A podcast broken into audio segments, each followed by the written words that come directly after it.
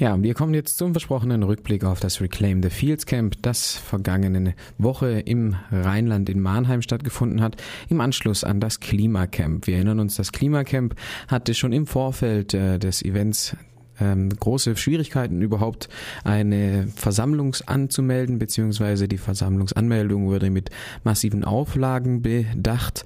Ähm, zum Beispiel durfte auf der Wiese, wo die Versammlung angemeldet wurde, nicht gecampt werden. Ganz im Gegensatz zu den zwei Vorgangsjahren, wo das kein Problem schien.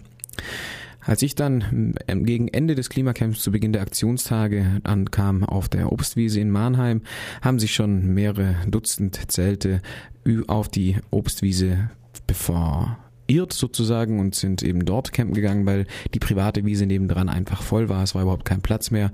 Und außerdem wurde die, die Versammlung nicht mehr auf die gesamte Obstwiese angemeldet, sondern auf einen Teil davon. Das heißt, das war einfach Wildcampen da draußen, wurde dann aber auch toleriert. Die Polizei hat auch während dem Camp weiterhin irgendwelche Auflagen erlassen. So wollte, sollten wieder Workshop-Zelte abgebaut werden, die da schon eine Woche standen. Das haben sich die Aktivisten und Aktivistinnen dann aber nicht mehr groß gefallen lassen und haben diese Auflagen getrost ignoriert. Die Aktionstage begannen, wie bei Radio Dreieckland berichtet, mit zwei Besetzungen, äh, der einmal der Parteizentrale des Landesverbands der Grünen in Düsseldorf und dem Kundenzentrum von RWE in Düren. Beide Besetzungen wurden am selben Tag von der Polizei beendet.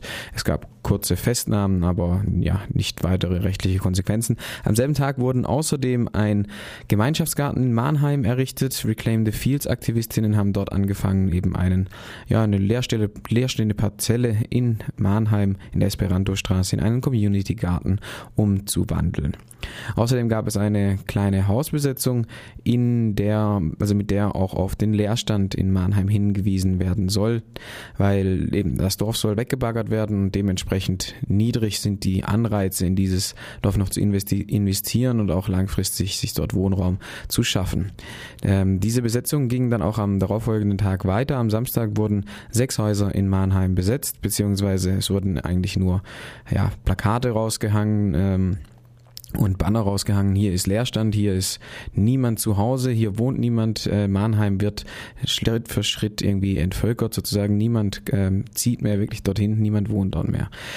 Während diesen Besetzungen kam auch eine Demonstration mit zwei bis dreihundert Leuten über die Gleise in Richtung Terranova, wollten zum Tagebau demonstrieren. Während der Demonstration haben sich aber 200 Aktivisten und Aktivistinnen entschlossen, die Kohlebahn zwischen dem Tagebau und dem Kraftwerk zu besetzen, um eben den Nachschub der klimaschädlichen Kohle für das Kraftwerk äh, zu unterbrechen.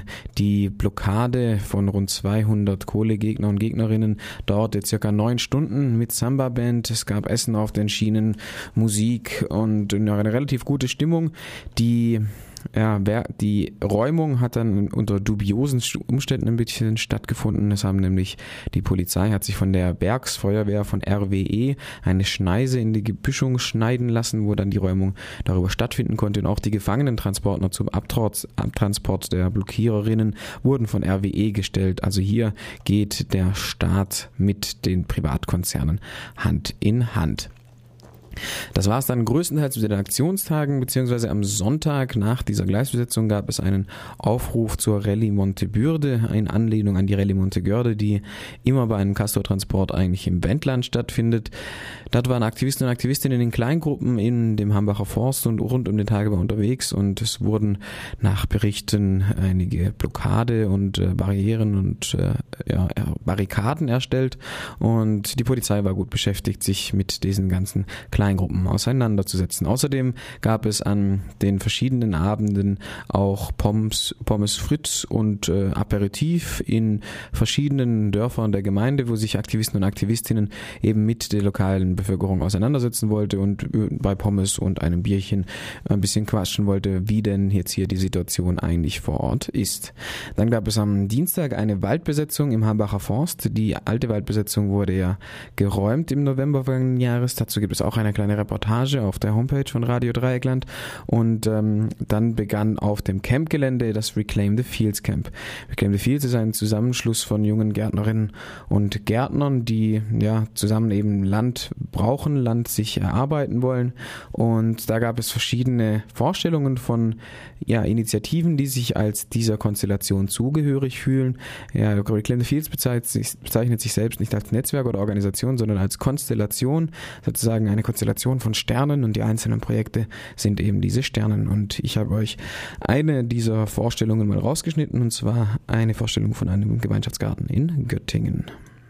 Wir sind eine bisschen andere Gruppe als bisher, die bisher vorgestellten. Ähm, wir sind eingebunden in ein niedersachsenweites Jugend-Umwelt-Bildungsnetzwerk und haben eine kleine Gruppe, haben eine kleine Gruppe in Göttingen. Ähm, und innerhalb von dieser Gruppe gibt es unterschiedliche Gruppen. Eine davon ist eine Saatgutgruppe. Also wir beschäftigen uns eben auch mit dem ganzen Thema rund um Saatgut und haben da verschiedene Bereiche, in denen wir aktiv sind. Willst du weiter? ähm, genau, und eine, also innerhalb von der Saatgutgruppe haben wir auch einen eigenen Garten, ähm, in dem wir auch Gemüse anbauen, aber eben auch versuchen, möglichst viele verschiedene Sorten selbst zu vermehren. Gleichzeitig sind wir also beschäftigen wir uns politisch mit dem Thema, versuchen uns selbst damit auseinanderzusetzen und weiterzubilden. Entschuldigung. Ähm, außerdem bieten wir Veranstalt also organisieren wir Veranstaltungen, irgendwelche Workshops im Garten, also praktische Workshops, aber auch ähm, ja, Bildungsveranstaltungen, irgendwelche Vorträge. Ähm, was machen wir noch? Ah, wir wollen eigentlich auch ganz viel in Schulen arbeiten, schaffen das zurzeit nicht so richtig. Gerade sitzen wir, also sind wir dran, einen Saatgutkoffer, so einen Methodenkoffer für eine Doppelstunde oder sowas an Schulen vorzubereiten. Ähm, hast du noch Ergänzungen? Ähm, ja, sonst haben wir halt ähm, einige Saatguttauschbörsen auch organisiert ähm, in Göttingen bei verschiedenen Veranstaltungen auf dem Markt, um einfach auf das Thema ein bisschen aufmerksam zu machen. Ja, und unser Büro dient auch allgemein als Anlaufstelle. Also mittlerweile kommen sehr viele Leute zu uns, die Saatgut tauschen wollen, die auch einfach Saatgut von uns haben wollen. Und wir geben einfach gerne samenfeste Sorten ab. Ähm, ja, vielleicht noch sonst. Äh, wir sind jetzt hier mit ein paar Leuten aus unserem Projekt und ähm, haben auch Saatgut mit, tauschen das gerne, geben das gerne ab ähm, und wollen uns auch hier auf dem Camp ein bisschen vernetzen und gerne weiter an dem Thema Saatgut arbeiten. Und ja. Morgen findet ein Workshop statt, der ist nicht von uns, aber wir werden auf jeden Fall teilnehmen und würden uns freuen, wenn in, in Reclaim the Fields auch dann noch irgendwas zum Thema Saatgut passieren wird. Soweit einer der ungefähr zehn Vorträge, die sich im Rahmen der ja, Präsentation von den Sternen der Konstellation irgendwie auf dem Camp präsentiert haben. Das war dann am Dienstagabend.